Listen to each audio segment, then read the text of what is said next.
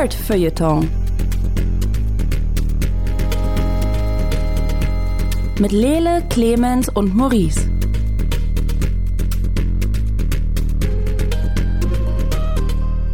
Hallo und herzlich willkommen hier beim Nerdfilter Podcast. Mein Name ist Lele Lukas und mit mir hier im digitalen und hosenlosen Studio ist Maurice Mathieu, der heute zum ersten Mal diese Woche wieder Kaffee trinken darf. Ich erwarte also eine Energie, wie ich sie sonst noch nie erlebt habe. Maurice, wie sieht's aus?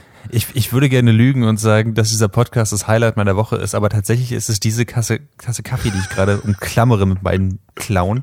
Äh, von daher, Lele, sei mir nicht böse, wenn ich nur so halb zuhöre. Aber ähm, möchtest du Möchtest du uns einmal in den Genuss kommen lassen, Entschuldigung, von davon, wie du, also diesen, diesen ersten Schluck, möchtest du uns einmal da teilhaben lassen? Ich würde sagen, das ist dann für Patreon-Supporter. Der ist tatsächlich noch zu heiß. Ich, ich, ich, ich kann doch nicht.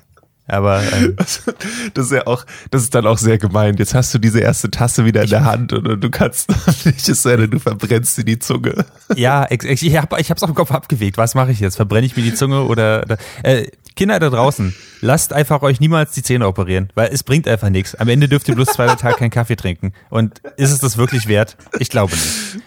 Okay. Wir, wir hatten aber auch andere Themen, oder? Die, die weg vom Kaffee waren. Ja, doch, wir haben auch andere Themen. Du hast dir tatsächlich den Snyder Cut angeguckt ähm, yes. und also vier Stunden deines Lebens für äh, eine, ähm, wie soll man sagen, ich habe ein Bild gesehen für dies, ähm, die buffeste Amazone überhaupt. Äh, hast du vier Stunden deines Lebens ausgegeben, damit die mit einem Hammer irgendwo raufhauen kann.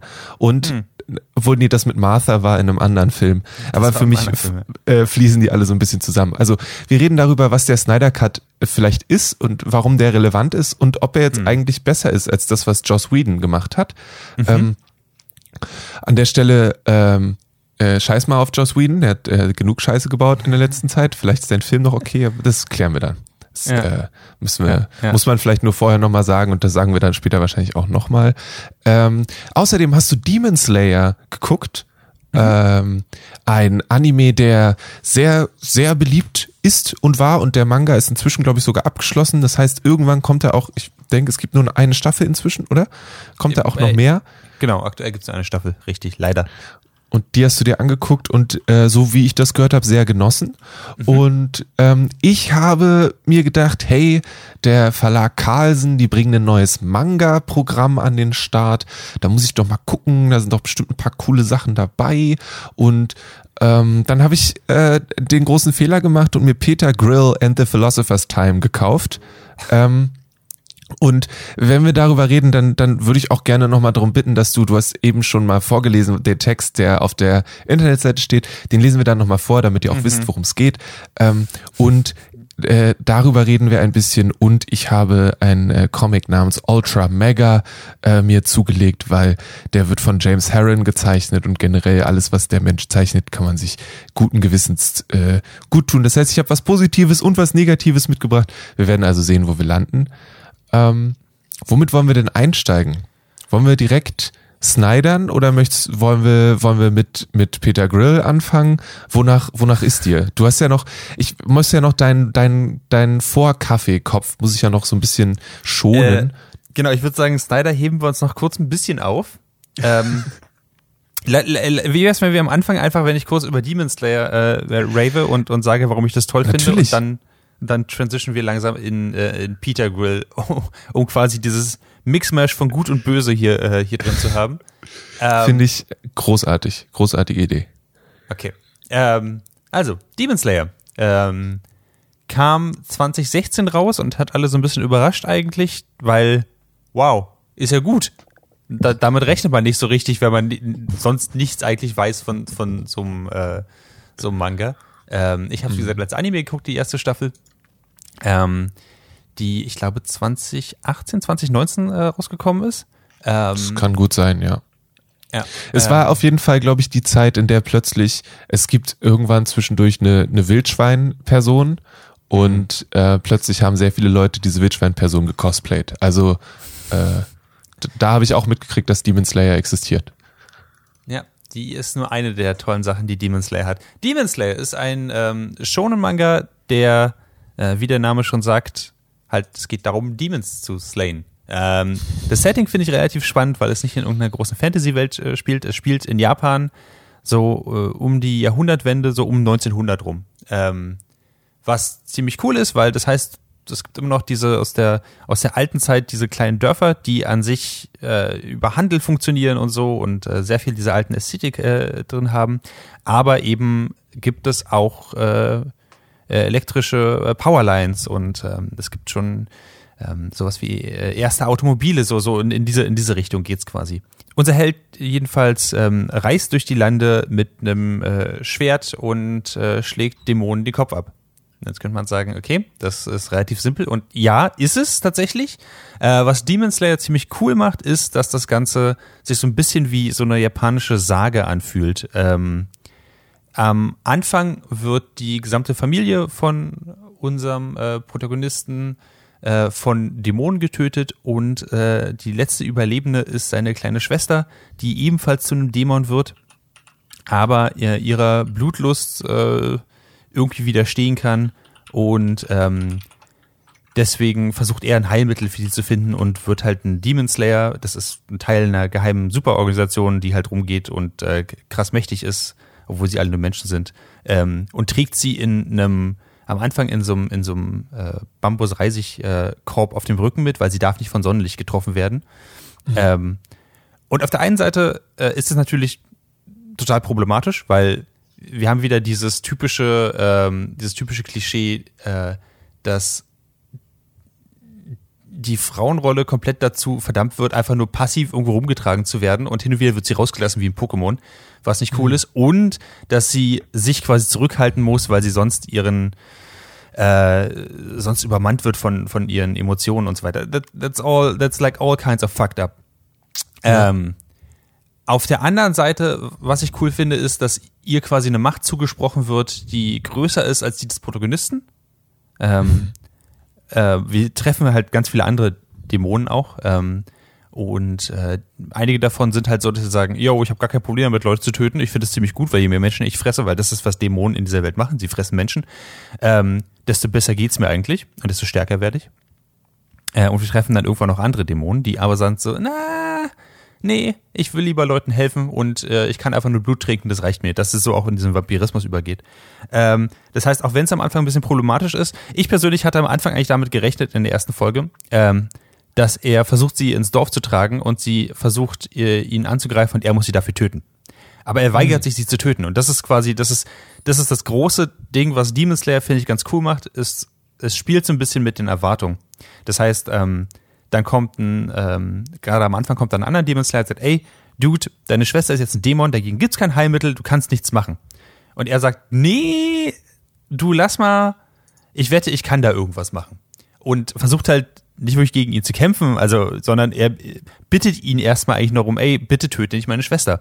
Ähm, und dass es nicht klappt, versucht er dann einfach mit allen Mitteln halt den, den, den viel mächtigeren Demon Slayer halt zu, zu besiegen, was natürlich nicht super gut funktioniert, aber ähm, sie kämpfen halt irgendwie zusammen. Was äh, eine, eine coole Sache ist, weil es halt wirklich nicht darum geht, ähm, dass der eine schwächer oder stärker ist oder der eine sich nicht kontrollieren kann oder so, sondern es geht wirklich nur darum, dass die beiden die einzige Familie sind, die sie noch haben ähm, und sie versuchen füreinander da zu sein. Das ist eine sehr niedliche Geschichte tatsächlich. Ähm, später wird, wird er dann trainiert natürlich und so. Dass, dann haben wir diese typischen, äh, diese typische Shonen Arc, dieses, äh, er trainiert für zwei Jahre auf einem Berg oder so und äh, äh, kann dann sein Schwert so gut benutzen, dass er Felsen zerschneiden kann und sowas alles. Das ist äh, relativ cool. Ähm, der Anime hat dafür, oder der, der Manga, der, die Serie hat dafür eine sehr coole Art der Visualisierung gewählt. Äh, quasi die Leute atmen einfach krass und wenn sie cool atmen, dann, dann können sie besondere Superkräfte einsetzen. Und die Superkräfte sind einfach halt, dass sie sich besonders cool bewegen. Das ist eigentlich alles, die sind besonders schnell oder stark. Aber je nachdem, wie man atmet, gibt's dann halt die Wasseratmung oder die Blitzatmung. Was dumm klingt und ist es auch. Ähm, aber schön visualisiert ist, weil dann äh, zieht äh, das Schwert halt so, ein, so eine Wasserwelle nach oder so. Und ähm, ja. das ist das, was, finde ich, richtig cool funktioniert. Ähm, was diese Kämpfe auch so ein bisschen, so ein bisschen artsy wirken lässt. Ähm, und wie ich ja schon gesagt habe, es wirkt so ein bisschen wie so eine alte japanische Sage. Das heißt, viele dieser, dieser Backdrops und viele dieser, dieser Momente, wo, wo es halt zum Kampf kommt, äh, wirken ziemlich artsy und ziemlich cool. Und das mag hm. ich daran. Ähm, okay. Genau. Ich habe äh, bisher nur, ich, ich habe bisher nur den, den Manga mal angeguckt und ich habe immer mal wieder davon gehört, dass, also ähm, Manga verkaufen ja generell äh, in einer Anzahl von, also in Stückzahlen, die für alle anderen Buchmedien absolut utopisch sind. Ähm, es sind insgesamt, also das war ähm, vom, es gibt eine japanische Dings, die, die sie zählen, Oricon heißt es, und ähm, die haben vom November, vom 19. November 2018 bis zum 17. November 2019 ungefähr 12 Millionen verkaufte Exemplare von Demon Slayer gezählt. ja. Das sind Zahlen, von denen träumt Obama mit seinem Buch. So. Da denkt er, oh ja, du, das, das wäre ja schon ziemlich nice.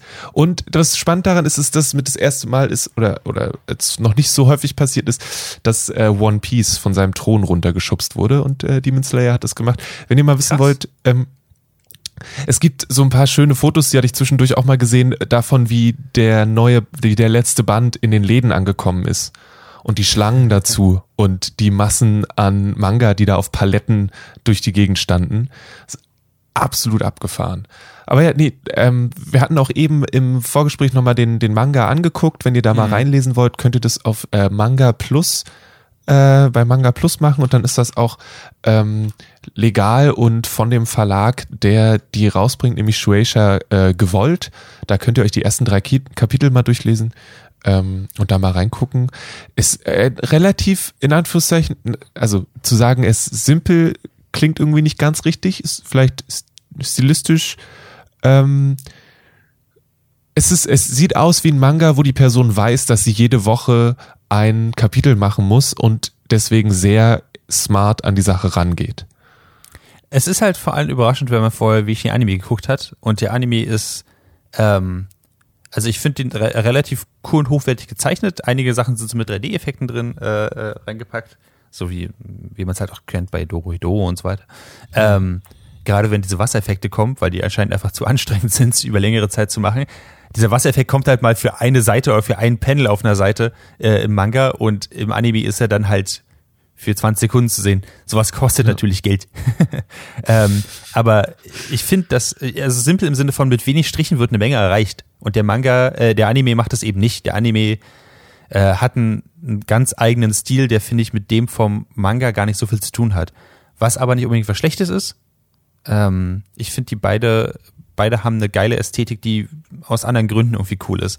Besonders cool ist es eben, wenn sie diese Zwischenkapitel haben sie und dann haben sie immer so eine eigene Zeichnung, wo sie, ähm, ich will nicht sagen posieren, aber wo sie halt wirklich wie wie äh, wie so eine wie aus einem Märchen eigentlich rauskommen oder wie aus, wie aus so einer Sage. Ich finde besonders schön, wenn sie so eine äh, Backdrops zeigen vom von der Umgebung, die so ein bisschen wie so äh, an so ein Bob Ross Painting erinnern ähm, und einfach nochmal zeigen. Übrigens, die Welt ist echt schön und gar nicht so lange her. Ähm, aber da sind halt Dämonen. So, es ist einfach, es ist geil, wenn die, wenn die Sachen so aufeinander, äh, aufeinander prallen. Ähm, Ja. genau. Und du bist dann, du wartest auf jeden Fall auf die zweite Staffel. Sehe ich das richtig? Du bist Ja, voller ja. Enthusiasmus. Ähm, das ist das, was mich, ähm, was man hin und wieder ja doch mal hatte. Das heißt, ich habe die letzte Folge gesehen von der ersten Staffel ähm, und dachte so, ja, was mache ich jetzt? Ich könnte jetzt die, die nächste Folge einfach gucken oder ich gucke was anderes. Ah, ich gucke die nächste Folge. Und dann ist aufgefallen, es gibt keine nächste Folge. Staffel 2 kommt erst im Jahr, also dieses Jahr im Sommer raus. Und ich denke so, oh, Kacke. Ähm, jetzt muss ich warten darauf oder den Manga lesen. Und ich bin noch nicht sicher, was ich mache. Wahrscheinlich werde ich warten. ähm, genau. Ja. Ich bin gespannt darauf, wenn der zwei, die zweite Staffel irgendwann kommt, was du dann dazu sagst. Ja, ich auch. Ähm, also aktuell finde ich es immer noch relativ cool, ehrlich gesagt. Ich, ich, ich mag es, dass die alle nicht super abgedreht sind. Äh, die, einige der Dämonen haben halt irgendwelche besondere, also gegen diese Kämpfe haben irgendwelche besonderen Fähigkeiten, außer einfach nur zuzubeißen. Ähm, und was ich halt ziemlich geil daran finde noch, und das ist vielleicht noch, noch wichtig zu sagen, warum ich das nicht, ähm, warum das nicht so ein bisschen ist wie andere schonen, äh, schonen Manga, ähm, dem Protagonisten wird an jedem Punkt von jedem Tutor, den er irgendwie hat, gesagt, du, du musst irgendwie deine Emotionen in den Griff kriegen und du musst aufhören, Mitleid zu haben mit den, mit den Leuten, denen du deinen Kopf abhackst, weil das sind keine Leute mehr, das sind Leute, die Leute fressen. Ähm, und an jedem Punkt sagt der Protagonist, nee, Also kannst du mir ja sagen, aber ich, weine, ich weine trotzdem, wenn ich weinen möchte. Und das ist halt traurig. Das war, das war mal ein Mensch und, und der behandelt die quasi weiterhin wie Menschen. Und das sind tragische Figuren, ähm, hm. Die er leider töten muss, weil sie halt sich entschieden haben, andere Leute zu fressen. Ähm, aber er, er sympathisiert mit denen und er, es gibt immer sehr viele, sehr schöne emotionale Momente, wo er zum Beispiel ähm, einem Dämon, der auf so einen, auf so ein, ich habe den Namen leider vergessen, das ist Asche auf mein Haupt, also so eine, auf so einen kleinen Trommeln ähm, äh, quasi spielt und dadurch wechselt sich die Gravitation aus Perspektive in dem Raum, in dem er gerade ist. Äh, das ist mhm. einfach eine ziemlich eine ziemlich coole Art, um zu kämpfen und die Perspektive ändert sich halt immer. Er wird von links nach rechts gehauen und so.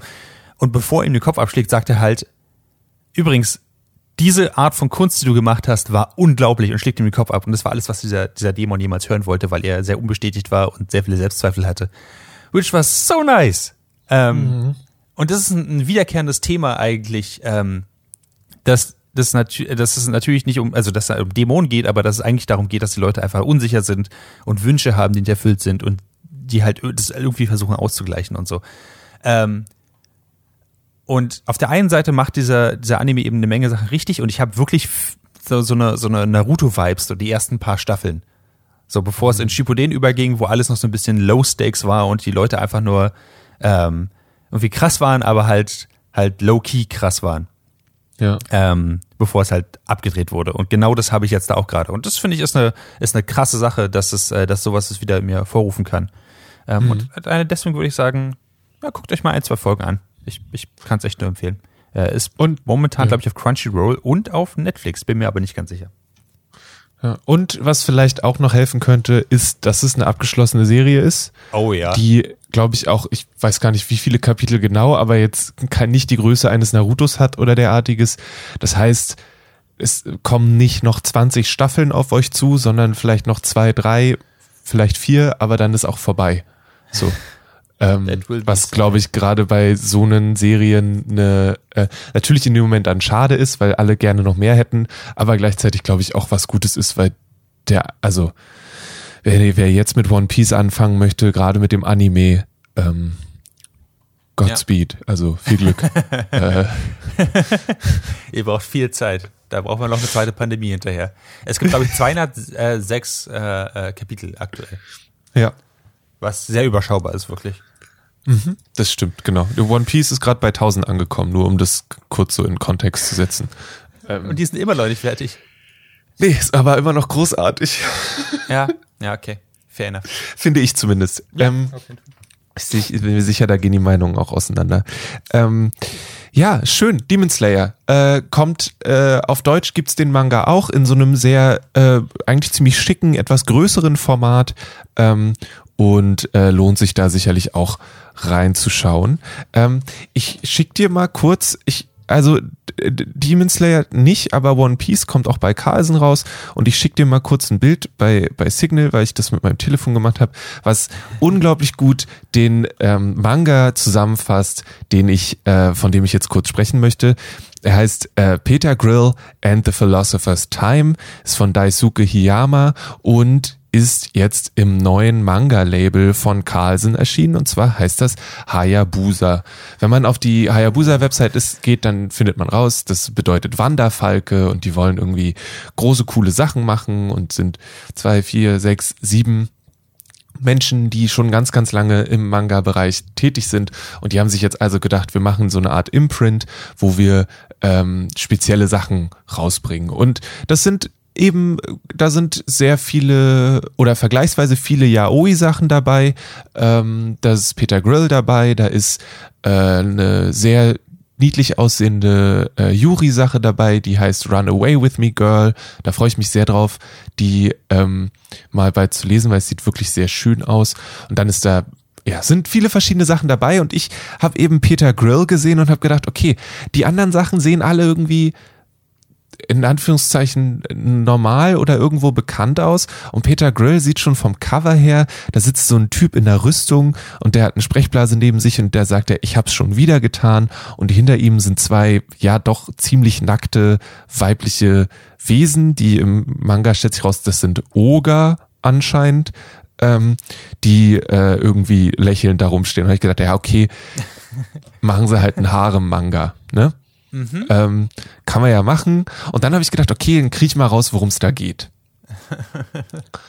ähm, und äh, ich lese jetzt mal ähm, kurz vor, was auf der Hayabusa-Seite äh, als Beschreibung steht von, von, dem, von der Geschichte, weil das fasst es ganz gut zusammen und dann muss ich das nicht nochmal probieren. Ähm, um seine große Liebe zu beeindrucken, nimmt Peter Grill am wichtigsten Kampfturnier des Landes teil und gewinnt. Doch der damit verbundene Ruhm rückt den frisch gekrönten stärksten Kämpfer der Welt in den Fokus der gesamten Damenwelt. Peter steht von nun an zwischen den Fronten. Auf der einen Seite wartet seine Verlobte Luvelia, die immer noch annimmt, Babys würden von Storchen gebracht. Auf der anderen Seite rotten sich Scharen wuschiger Monstermädchen zusammen, um das wohl begehrteste Erbgutgemisch des ganzen Reiches zu ergattern. Peters Spermien. Leider hat auch der stärkste Krieger eine Schwachstelle und so erwacht Peter Grill immer wieder zwischen Ogadam, wohlig grinsenden Elfen und seinem schlechten Gewissen. Peter Grill and the Philosopher's Time verbindet klassische Fantasy-Elemente mit unfassbar komischen erotischen Elementen. Die Jagd nach dem heiligen Ejakulat ist frech, wild, witzig und voller skurriler Charaktere. Es gibt, glaube ich, wenig, wo man die deutsche Sprache schlechter einsetzen kann, als wenn man sagen kann, die Jagd nach dem heiligen Ejakulat ist frech. Also, gibt's irgendwas, was schlimmer klingt als das? Ich, ich weiß. Ja, und also Okay. ich habe, sagen wir so, ich habe mir das, ich habe ich arbeite ja in einem Buchladen und wir haben das schon vorher, haben wir den Manga gesehen und wussten, dass er kommt und haben schon böse darüber geredet, weil das irgendwie, das ist, also es ist Trash, so komplett. Ähm, und jetzt habe ich mir aber gedacht, okay, ich kann nur ernsthaft sagen, dass ich das wirklich nicht gut finde, wenn ich das auch gelesen habe. Und ähm, es ist wirklich nicht gut. Also da wird ja, es, ähm, es verbindet klassische Fantasy-Elemente mit unfassbar komischen, erotischen Elementen. Also da sind ja verschiedene Sachen drin. Ne? Klassische Fantasy-Elemente ist das erste. Das bedeutet effektiv, dass wir eine ähm, Fantasy-Welt haben, in der alle Frauen gleich aussehen und sie sich nur dadurch unterscheiden, dass sie entweder kleine Hörner haben oder spitze Ohren. So, sonst sehen die alle gleich aus. Ist also so mittelmäßig klassische Fantasy. Ähm, unfassbar komisch. Ja, nee. Also, ähm, die versuchen zwar immer wieder andere Euphemismen für einen Penis zu finden, ähm, weil Peter Grill natürlich von Frauen angemacht wird und versucht ihnen zu widerstehen und sein Körper vielleicht aber andere Vorstellungen hat, beziehungsweise das auch erst am Ende einmal passiert, weil er aber verzaubert wird. Also er wird quasi dazu gezwungen, mit äh, einer Zauberin zu schlafen, ähm, weil er nämlich sonst einen konstanten Ständer hat, der nicht mehr weggeht und das irgendwann unangenehm wird. So. Ähm, und erotisch ist es wirklich auch nicht. Also das, ich glaube, das ist die Sache, die mich am meisten geschockt hat, war, dass ich dachte, okay, dann gibt's, dann passiert da wenigstens was in diese Richtung. Das kann vielleicht trotzdem schlecht sein und es kann irgendwie halt insgesamt nicht gut sein, aber vielleicht ist es ja irgendwie, passiert ja dahin was. Nein, die sind, das, nichts davon ist erotisch. Gar nichts. Will- Willst du, ist- willst du mir sagen, dass es keine unfassbar komischen erotischen Elemente gibt? Oder, oder was ist, was nein, ist das Problem daran? nein. Ich habe dir, ich habe dir ja ein Bild geschickt. Yes, ne, you did. Von, Ich wünsche, hättest es nicht Ähm, getan, aber du hast es getan. Ungefragt. Also, da sind, da sind so viele Sachen, die daran verkehrt sind. Guck dir diesen Fuß an. Der Fuß, den er in der Hand hat, das sieht, also, hätte die Person vielleicht nochmal einen Anatomielehrgang machen sollen. Der Kopf von Peter Grill ist fünfmal zu klein für seinen Körper. So, die Frau, die da liegt, hat keine Nippel. Was vielleicht Zensur ist, aber trotzdem ist es super weird. So, nicht, nichts daran ist in irgendeiner Weise erotisch und der Manga ist noch nicht mal, ich hätte ja auch gesagt, okay, es kann ja sein, dass ich das nicht irgendwie attraktiv oder irgendwie aufwühlend finde, wie auch immer man sowas beschreibt. Aber der Manga selbst könnte ja wenigstens so wie es, wie ich es von sowas erwarte, unglaublich horny sein, dass der die ganze Zeit der Meinung ist, oh hier, nochmal Panty-Shot oder Aha. so. Nix davon. Okay. Ist enttäuscht auf ganzer Linie.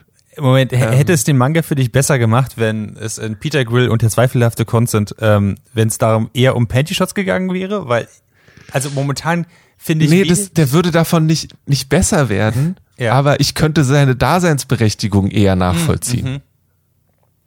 Okay. So. Also es ist nicht nur so, dass zum Beispiel die Oga-Damen, die, also genau, er gewinnt diesen Kampf und plötzlich sind da zwei Oga-Damen, die beide dargestellt werden als, also ähm, die eine wird beschrieben mit hohles Eimerchen ohne Henkel und Boden. Das ist ihre, es gibt ja immer diese kleinen Kästchen, wo drin steht, wer das ist. Mhm. Ähm, und alle Frauen in diesem Manga haben so ein Kästchen, wo im Prinzip drin steht, wie dumm sie sind. Ähm, cool. Oh, ihre Gott. Schwester, ähm, da steht drin, äh, IQ wie 10 Meter Feldweg. Oder wenn der Topflappen mal wieder vom Haken fällt. Ähm, und das sind, das sind die beiden, die übrigens äh, so aussehen, als ob die, die Person einmal den Kopf gezeichnet hätte und den dann einfach auf die andere Person raufkopiert hätte, weswegen der eine Kopf auch viel zu klein ist für den Körper von der Person.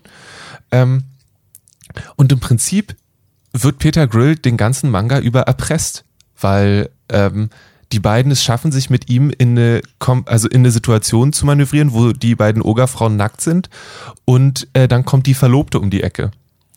Und äh, damit er sich nicht das mit der Verlobten versaut, sagen sie, na, dann musst du jetzt mit uns schlafen. Und ähm, dann äh, blättert man um und er sitzt zwischen ihnen und sagt, oh scheiße, ich hab's schon wieder getan. Und das wiederholt sich. Und äh, ich rede jetzt schon viel zu lange darüber. Es ist einfach wirklich schlecht. Also es klingt das echt eklig. Also alles daran klingt wirklich widerlich. Ja. Von dem, von der, von dem implizierten Erpressen und, und der implizierten Vergewaltigung und, und Nötigung da drin, ähm, bis zu den Zeichnungen, bis zu dem Humor, bis zu dieser Beschreibung, die, ich muss noch, ich muss noch, die Jagd nach dem heiligen Ejakulat ist frech, wild und witzig und voller, das ist so wie, ich bin 40 und lustig. Das ist so diese, ähm, das passt perfekt in diese Subreddit auf jeden Fall rein. Ähm, alles daran klingt grauenvoll. Ähm, ich, ich guck mal kurz rein. Ähm, das heißt natürlich aber auch, davon gibt's ja jetzt schon, äh, auch im Deutschen, glaube ich, mindestens drei Bände. Insgesamt gibt es, glaube ich, sieben. Nee, das noch nicht im, im Deutsch.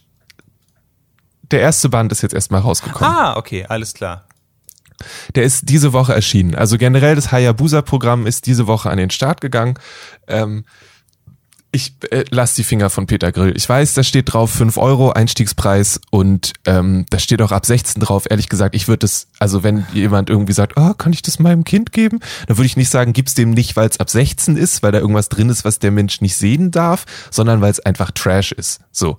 Mhm. Ähm, also lest was anderes. Es gibt sicherlich Sachen, die in eine ähnliche Richtung gehen, die das kompetenter machen und wo vielleicht auch ähm, Frauen intelligent sein dürfen. Äh, das geht nämlich. Also du kannst auch einen Harem-Manga machen mit intelligenten Persönlichkeiten. Ich bin vollkommen davon überzeugt. Ähm, seit letztem, Peter Grill ist es nicht. Seit letztem Jahr gibt's auch ein Anime dazu.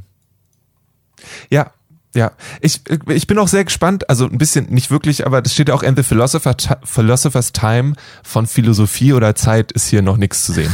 Also das, das, ist, das spielt überhaupt keine Rolle im ersten Band. Ähm, okay.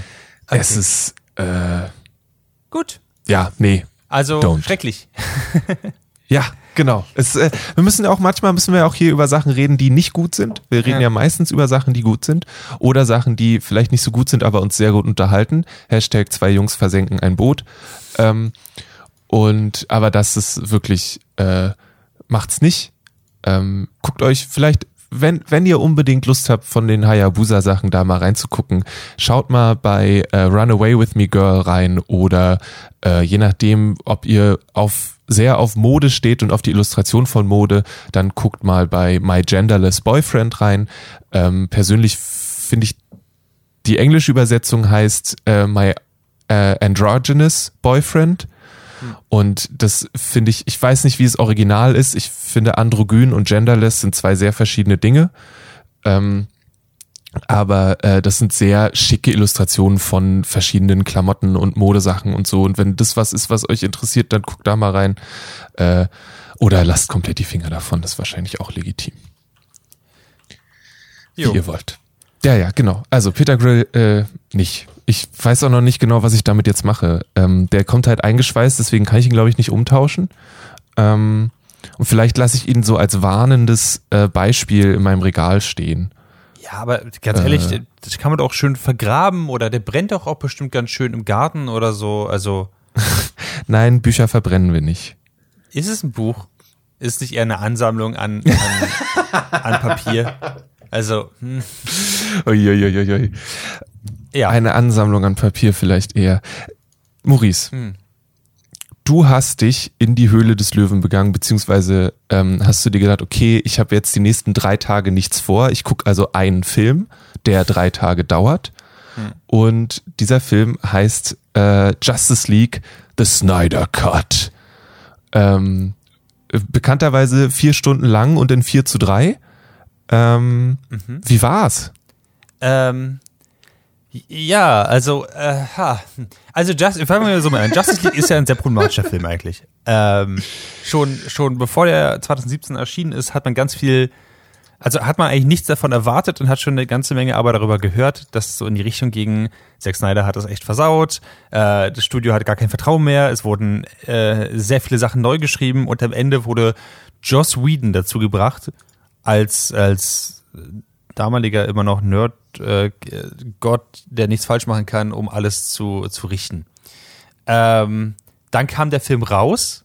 Der Film war scheiße, weil, also er war langweilig, nichts davon war wirklich gut aufgesetzt. Man hat die Hälfte der Charaktere nicht wirklich gekannt und das, äh, das Finale war wirklich richtig schrecklich. Also, ich weiß nicht, Lela, hast du den gesehen, den, den normal, den Joss Whedon, den Justice League Film? Nee. Nein. Okay, also Ich habe jetzt in den letzten Wochen viel Diskussion darüber gehört, weil ähm, überall drüber gesprochen wurde. Ich fand es auch äh, sehr spannend, zum Beispiel dann dieses, dass äh, eine Vermutung ist, dass Zack Snyder eben äh, diesen Film angefangen hat zu machen und die, die dann gesagt haben, ah, äh, also hier aktuell läuft nebenbei die ganzen Marvel-Sachen und die sind ein bisschen besser, gut, ein bisschen eher so gut gelaunt und ein bisschen positiver und so. Und dann ist auch tragischerweise seine Tochter ähm, Selbstmord gestorben und dann hat er sich, glaube ich, daraus zurückgezogen oder wurde daraus zurückgezogen. Und dann musste Joss Whedon versuchen, das Ganze gerade zu biegen. Ähm, Mhm. Und das war dann, da sind keine guten Sachen bei rumgekommen. Also angefangen von dem Schauspieler von Cyborg, der gesagt hat, dass er sich richtig, also dass er richtig beschissen behandelt wurde von Joss Whedon. Mhm. Ähm, und noch so anderen Sachen. Ja. Ja, nee, klang nicht gut. Klang nicht gut. Äh, genau, da wurde gesagt, Joss Whedon's on-set treatment of the cast and crew of Justice League was gross, abusive, unprofessional and completely unacceptable. Puh. Ähm, genau, so, das war, das war der normale äh, Justice League-Film. Am Ende wurde trotzdem alles äh, Zack Snyder in die Schuhe geschoben. Ähm, das heißt, als Mhm. der Film dann gefloppt ist, wurde gesagt, ja gut, der hat ja nur, der hat ja nur ein paar Sachen neu angeordnet und Sachen quasi äh, ein paar Sachen äh, äh, neu aufgenommen, aber größtenteils war das ja Zack Snyders Zeug. Also Mhm. ähm, da, da hat, konnte Joss Whedon ja gar nicht so viel machen. So, seitdem sind ja auch über Joss Whedon noch ein paar andere Sachen rausgekommen, die nicht schön sind. Ähm, aber unterm Strich jedenfalls haben sie jetzt jahrelang versucht, diesen, diesen sogenannten Snyder Cut rauszu, äh, rauszubekommen. Ähm, und jetzt kam er eben rauf, äh, raus aus HBO Max, bei uns glaube ich von, von Sky äh, wird das Ganze äh, vermittelt. Da kann man sich den angucken. Und das Ding ist halt vier Stunden lang. Oh mein Gott. Vier Stunden. vier Stunden. Ich meine, der, also erstmal unterm Strich, der Snyder Cut ist besser als der Originale. Äh, deutlich besser sogar. Auf der anderen Seite, es ist halt auch vier Stunden. Wenn ich halt nichts wegschneiden muss, klar, irgendwas wird schon gut sein, was da drin vorkommt. Also, das ist vielleicht auch nicht mehr so krass die Leistung. Anyway. Ähm, äh, der, der Snyder Cut ähm, ist länger und ist in Akte eingeteilt, so dass es äh, es gibt Akt 1 bis 6 und dann noch ein Epilog. Oh, oh mein Gott, das ist so lang. Also ich muss, sie, sie haben zwischendurch haben sie überlegt, das Ganze in einer Miniserie, in einer vierteiligen Miniserie rauszubringen. Vielleicht wäre es die bessere Methode gewesen. Sie haben dann entsch- entschieden, nee, das muss das sein. Ähm, sie haben auch entschlossen, sich äh, äh, das nicht in 16 zu 9, sondern in 4 zu 3 rauszubringen als Aspect Ratio. Was am Anfang etwas ungewöhnlich ist, aber krass gut funktioniert. Ähm, Ah. viele der, der Szenen sind halt überhaupt nicht mehr so überladen, weil du halt einen ziemlich, ziemlich guten Fokuspunkt hast und einfach ziemlich gut unterscheiden kannst, okay, das ist im Hintergrund, äh, was passiert im Hintergrund und das ist der Fokus gerade, was passiert. Ähm, gerade bei Flash-Szenen ist mir das echt oft aufgefallen, wie gut dieses 4 zu 3 Ding funktioniert, was mich überrascht hat. Aber das ist natürlich nicht das Einzige, was erinnert worden ist. Ähm, ich habe an einigen Stellen gelesen, dass an sich von dem originalen Justice League-Film, der rausgekommen ist, an sich nur 30 Minuten drin sind und der Rest sind alles andere Sachen, die halt, die, die halt Snyder gemacht hat, die halt rausgekattet worden sind. Wow. Was schon krass viel ist. Also ich habe viel gehört, dass es so, ey, so zweieinhalb Stunden neuer Film. Also es ist, es ist ein neuer Film. Ähm, und, es, und, und ja und nein. Also so ein paar Sachen sind natürlich noch drin vom, vom ursprünglichen. Ähm, äh, gerade viel von, von den Sachen mit den Amazonen und so weiter. Aber es sind wirklich, es sind unglaublich viele neue Sachen drin. Das heißt, wenn man den alten Film gesehen hat, den alten äh, Justice League Film, der Snyder Cut ist wirklich was ziemlich Neues. Erstmal alle bekommen eine ungefähre äh, Origin oder so, so ein kleines Solo-Abenteuer am Anfang, wo sie halt zeigen können, was sie machen. Das heißt, äh, wir sehen Aquaman, wie er da unten so ein bisschen rum äh, mit William Defoe so ein bisschen äh, rumschwimmt und ähm, die Box da verliert. Ähm, wir sehen so ein Solo-Ding von äh, Barry Allen als Flash, der sich an dem Punkt gerade bewirbt auf einen Job in einem äh, in, der, in der Tierhandlung, glaube ich, oder in einem Hooter-Service oder so. Ähm, Was krass gut funktioniert, also generell die ganzen Flash-Szenen funktionieren so unglaublich gut. Ähm, ich kann mich erinnern, dass ich als den Just League gesehen, äh, Film gesehen habe, dachte ich so, okay, sie haben offenbar die Quicksilver-Szenen aus äh, X-Men gesehen und wollten einfach die eins zu eins kopieren. Ähm, und haben das eben in dem normalen Film auch gemacht. Aber haben sie hier halt nicht. Hier sind so viele kleine Details drin, die total geil sind, wie zum Beispiel ähm, das erste Mal, als wir, als wir, wenn wir Flash sehen, wie er seine Speedforce benutzt, wird er erst langsamer, weil er quasi einen Autounfall halb aufhalten möchte. Ähm, und er ist aber in seinen zivilen Klamotten. Das heißt, er dreht sich einfach und seine Schuhe zerplatzen einfach, weil er sich zu schnell bewegt. Ähm, Oh, wow. und es sind, es sind so viele kleine geile Details, wie zum Beispiel, er hatte alle Zeit der Welt und ja, er, hat, er macht dann so einen, so einen, so einen creepigen Stalker-Stare, weil er gerade äh, eine Frau rettet und dann erstmal ihr noch eine Strähne aus dem Gesicht wischen muss. Und das ist, like, that's a bit, äh. Auf der anderen Seite, er ist halt sehr jung. Das heißt, ich kann es irgendwie vergeben, weil er hat alle Zeit der Welt und er ist alleine in dieser Welt. Warum nicht? Aber, aber es ist trotzdem creepy, verstehe mich da nicht falsch. Aber so, er macht das, er, er steckt sich nebenbei noch eine Wurst ein von so einem Hotdog-Stand, der umgefahren worden ist, ähm, und, und rettet alle und, und äh, wenn er als die Zeit dann quasi wieder normal läuft für alle anderen, äh, sieht man einfach, wie er sich zu den Hunden in diesem in dieser Tierhandlung, in diesem Mutterservice hingesetzt hat und dann, ja, ich habe immer einen kleinen Snack dabei für die Hunde. Also ab wann fange ich denn an?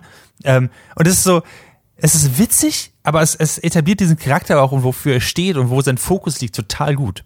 Ähm, Der Snyder Cut ist deswegen tatsächlich deutlich überlegen dem der normalen Justice League Film. Äh, und je weiter das nach vorne geht, der, der erste Akt ist, ist also sehr viel, sehr viel. Wir etablieren jetzt die ganzen Charaktere und du musst dich um diese ganzen Charaktere jetzt kümmern. Die Aquaman-Teile sind immer noch ein bisschen langweilig.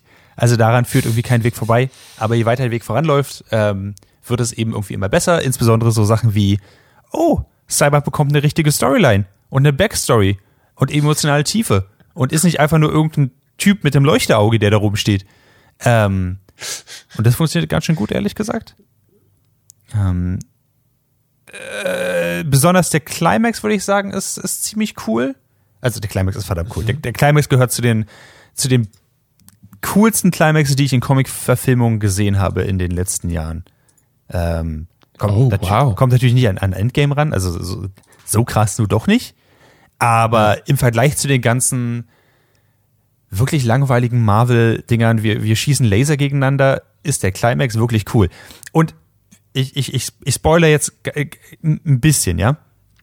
Ähm, der, der Climax vom normalen Justice League-Film bestand halt darin, dass äh, die Justice League ohne Superman versucht hat, gegen Steppenwolf zu kämpfen äh, auf die Fresse bekommen hat, da kam Superman und hat ihn besiegt. Und dann kam, äh, dann haben die Parademons haben die Angst an Steppenwolf gerochen und haben ihn deswegen mitgenommen und sind, sie sind gegen ihn gefallen. Was ziemlich dumm war. Ähm, und in der Zeit hatte, ist der Flash draußen rumgelaufen und hat die eine russische Familie, die offenbar auf diesem Atomtestgelände lebt, äh, evakuiert. Das war seine Aufgabe. Ähm, Im Zack Snyder Justice League Film stürmen sie quasi diese, diese Hochburg an Parademons ähm, äh, und versuchen halt äh, Steppenwolf zu, zu besiegen.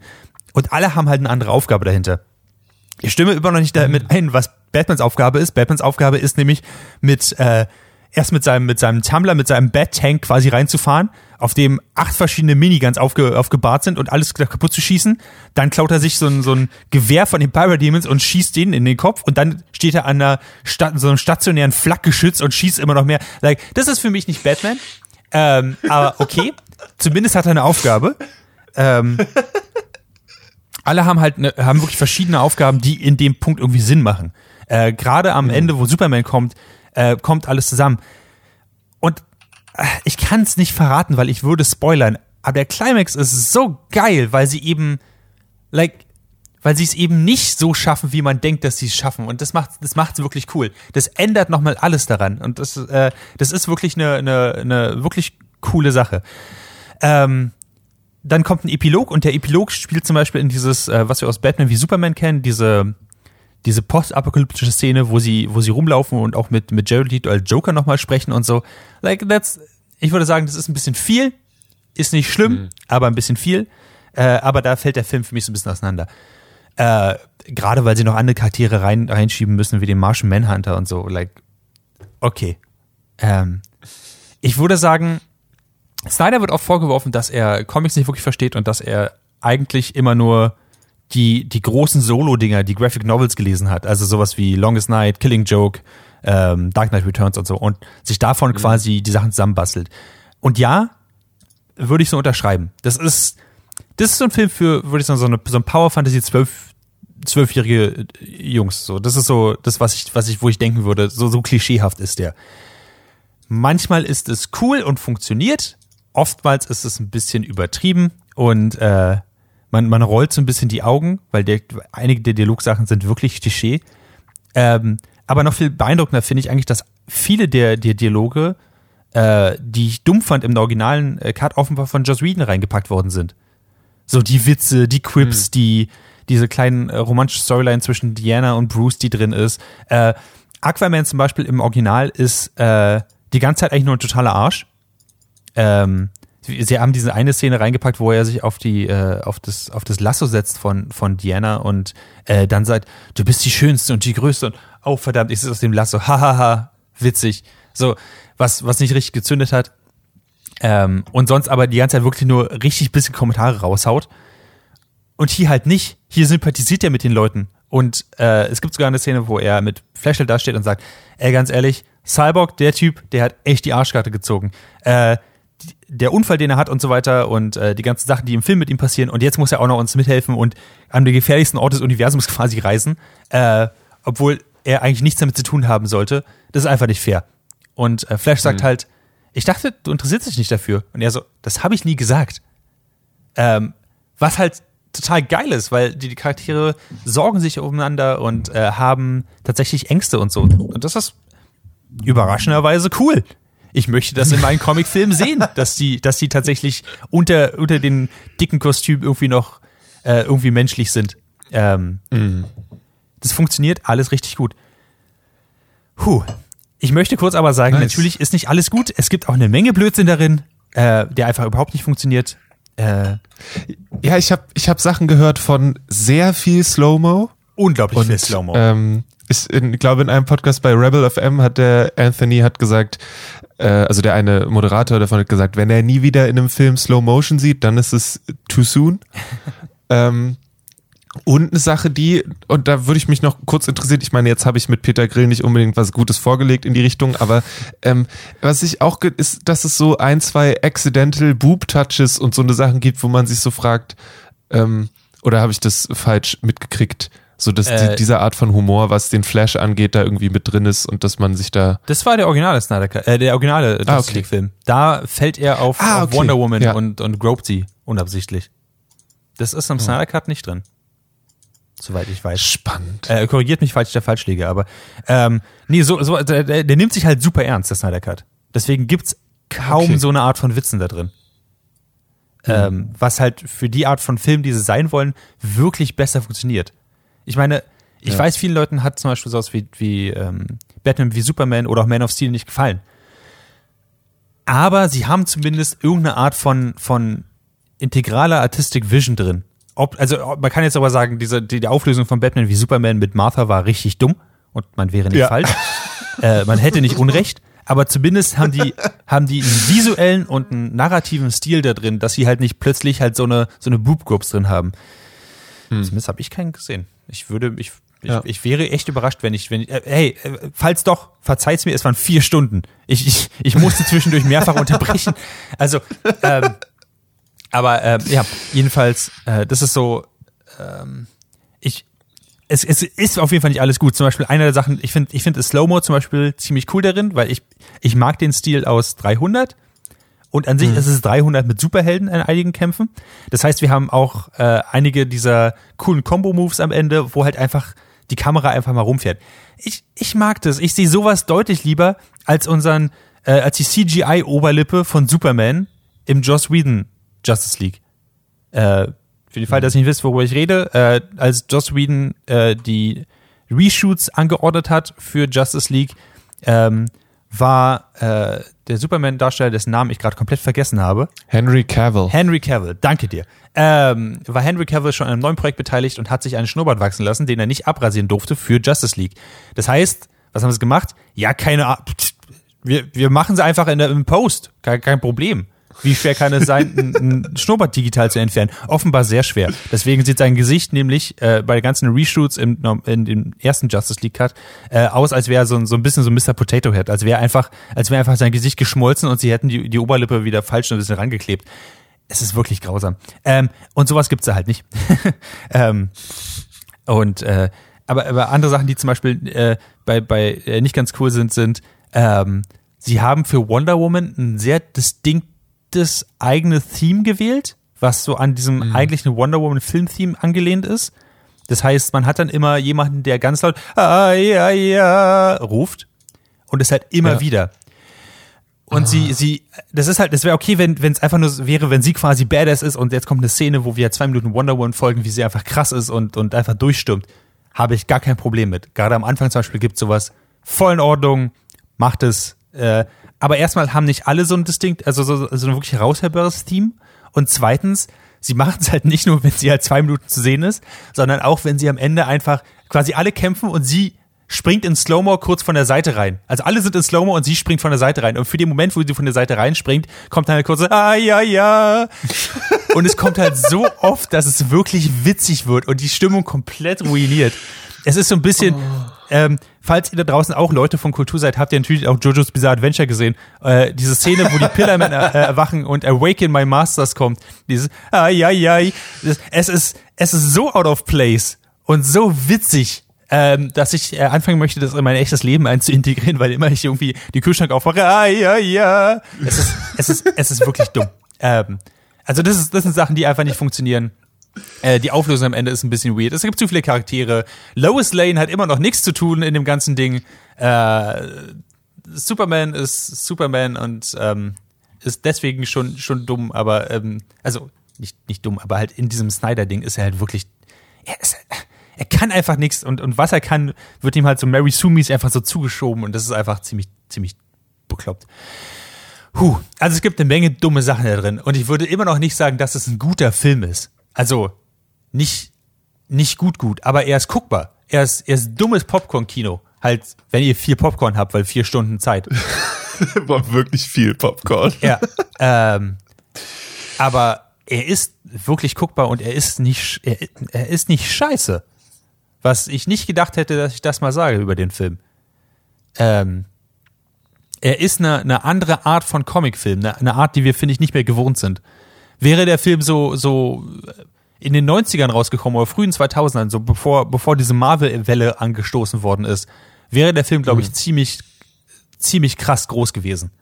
Aber er kommt halt, nachdem wir halt sowas wie Endgame gesehen haben, raus und deswegen ist es halt immer noch so, äh, it's okay, I guess. Ja, naja. Le Lele, Oh well. wirst du den gucken? Vier Stunden. Nee. Ähm, ich glaube, ich, ich glaube, mir reicht die Unterhaltung darüber, die ich jetzt an vielen Stellen mitbekommen habe, die ich sehr interessant fand. Ich habe nicht wirklich Lust, die vier Stunden zu gucken. Ich habe aufgrund der Unterhaltung, glaube ich, nochmal Lust, Man of Steel zu sehen. Ähm, weil die einen sagen, dass er nicht so ist, die anderen sagen, dass er dann doch vielleicht ganz gut ist. Und äh, deswegen würde ich den, glaube ich, gerne nochmal ausprobieren. Ähm, wenn ich nie wieder Batman wie Superman sehen muss, ist das voll okay. äh, Und ähm, ich bin mir noch nicht ganz sicher, ob ich Wonder Woman 84 gucken möchte, weil der ja nur wirklich nicht gut gelandet ist. hab Und ich mochte eigentlich den ersten gehört. Wonder Woman Film Ja. sehr gerne, aber zum zweiten haben eigentlich alle gesagt, dass der echt nicht gut ist. Hm.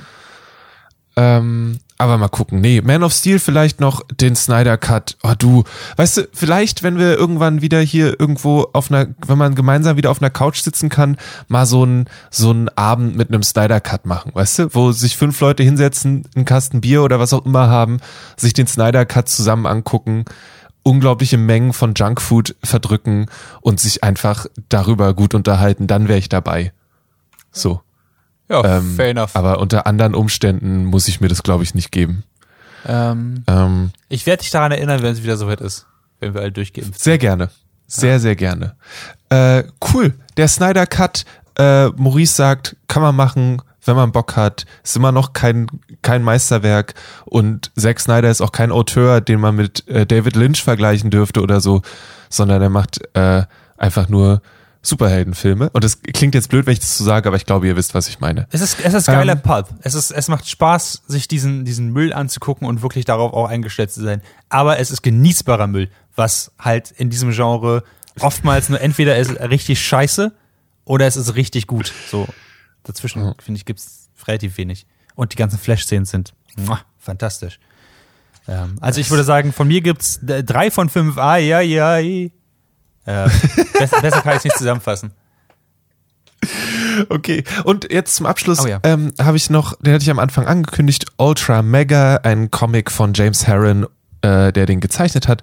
Dave Stewart hat koloriert, äh, Russ Wooten hat gelettert und verschiedene Leute haben dann andere coole Cover dazu gemacht. James Herron ist ein Mensch, der relativ selten Sachen zeichnet und dann aber einen unglaublich coolen, sehr dynamischen und auch gerne ein bisschen ekligen Stil hat. Ähm, und in dem Fall ist es so eine, eine Kaiju-Angelegenheit. Es gibt also äh, Monster und es gibt, also gigantische Monster und es gibt Menschen, die von einer externen, mysteriösen äh, Kraft eben die Fähigkeit bekommen haben, richtig, richtig groß zu werden, äh, um gegen die Kaiju zu kämpfen. Gleichzeitig ist es aber auch so, dass sie ein bisschen vermuten, dass die Nähe zu diesen Monstern ähm, die Monster auch hervorruft. Also es ist so, als ob das so eine Art infektiöse Krankheit ist, die in Leuten schlummert. Und ähm, wenn eben einer von diesen äh, drei Personen, die so groß werden können, denen nahe kommt, dann verwandeln sie sich, was das Ganze natürlich irgendwie ein bisschen schwierig macht. Und es ist ähm, jetzt das erste Heft rausgekommen. Es ist tatsächlich nicht so wie die anderen äh, getackert und so gebunden, sondern es ist eine Klebebindung. Es ist also fast so ein kleines Trade Paperback. Ähm, sehr viele Kämpfe und es ist sehr brutal ähm, und aussichtslos, also eher eine deprimierende Angelegenheit tatsächlich, äh, weil nichts gut läuft und dann gibt's auch einen Zeitsprung in, ähm, in Postapokalypse. Eine Sache, die ich unglaublich interessant fand und wo über die ich noch nie nachgedacht habe, ist, ist ähm, passiert, dass einer dieser Helden stirbt. Und, ähm, und zwar äh, wird ihm tatsächlich der Kopf abgeschlagen. Ähm, und äh, das passiert natürlich in einer Stadt.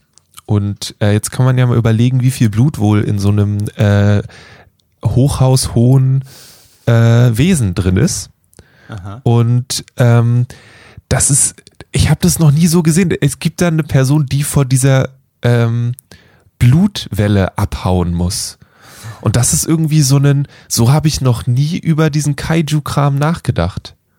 Und das fand ich total cool, dass der Comic ein paar Sachen macht, die natürlich super unrealistisch realistisch sind, aber sich dann auch Sachen nimmt, die gut passen, um eben diese, diesen, diesen Kampf gegen unglaublich große Monster ähm, irgendwie zu erden.